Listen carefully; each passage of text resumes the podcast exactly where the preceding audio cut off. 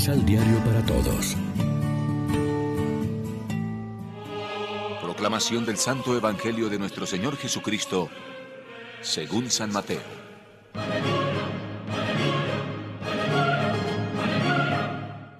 No piensen que vine a traer la paz a la tierra. No vine a traer la paz sino la espada. Vine a poner al hijo en contra de su padre, a la hija en contra de su madre, y a la nuera en contra de su suegra. Cada cual encontrará enemigos en su propia familia. No es digno de mí el que ama a su padre o a su madre más que a mí. No es digno de mí el que ama a su hijo o a su hija más que a mí. No es digno de mí el que no toma su cruz para seguirme. El que procure salvar su vida la perderá, y el que sacrifique su vida por mí la hallará. El que los recibe a ustedes, a mí me recibe, y el que me recibe a mí, recibe al que me envió. El que recibe a un profeta porque es profeta, recibirá recompensa digna de un profeta. El que recibe a un hombre bueno por ser bueno, recibirá la recompensa que corresponde a un hombre bueno. Lo mismo, el que dé un vaso de agua fresca a uno de los míos, porque es discípulo mío, yo les aseguro que no quedará sin recompensa. Lección Divina Amigos, ¿qué tal? Hoy es lunes 12 de julio y a esta hora, como siempre, nos alimentamos con el pan de la palabra que nos ofrece la liturgia. Terminamos hoy la lectura del discurso de la misión, el capítulo 10 del Evangelio de Mateo. Y lo hacemos con unas afirmaciones paradójicas de Jesús. Él ha venido no a traer paz, sino espadas y divisiones en la familia. Hay que amarle más a Él que a los propios padres.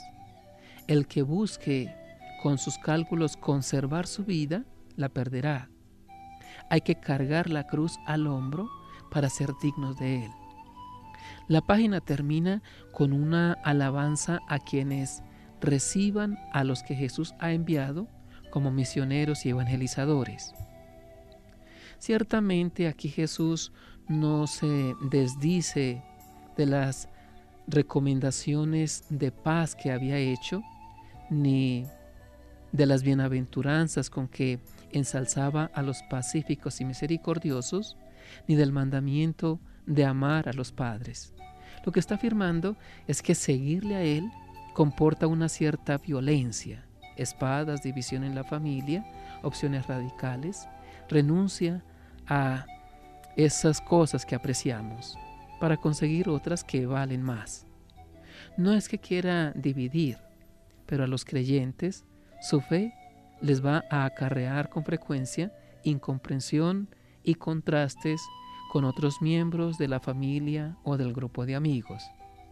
Hay muchas personas que aceptan renuncias por amor o por interés, comerciantes, deportistas, o por una noble generosidad altruista. Los cristianos además lo hacen por la opción que han hecho de seguir el estilo evangélico de Jesús. Ya se lo había anunciado al anciano el anciano Simeón a María, la madre de Jesús, su hijo sería bandera discutida y signo de contradicción.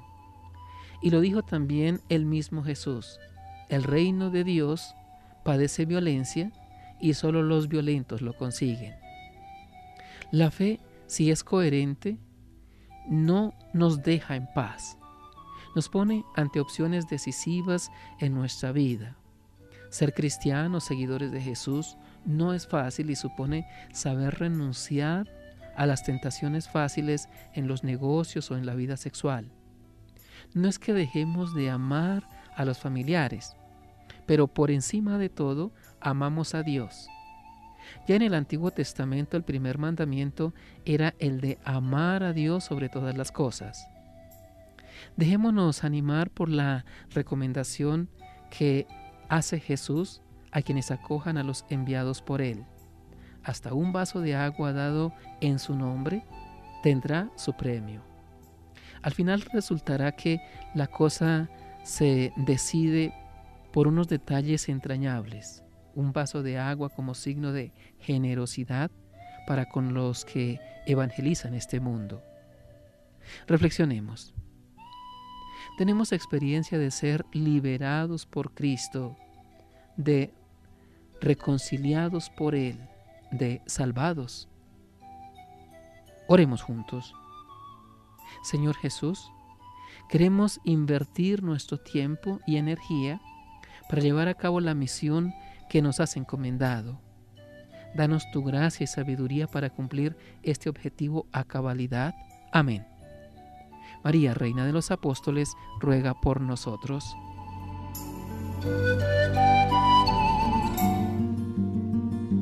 Complementa los ocho pasos de la Alexio Divina adquiriendo el emisal Pan de la Palabra en Librería San Pablo o distribuidores. Más información www.sanpablo.co Pan de la Palabra. Vive la reflexión.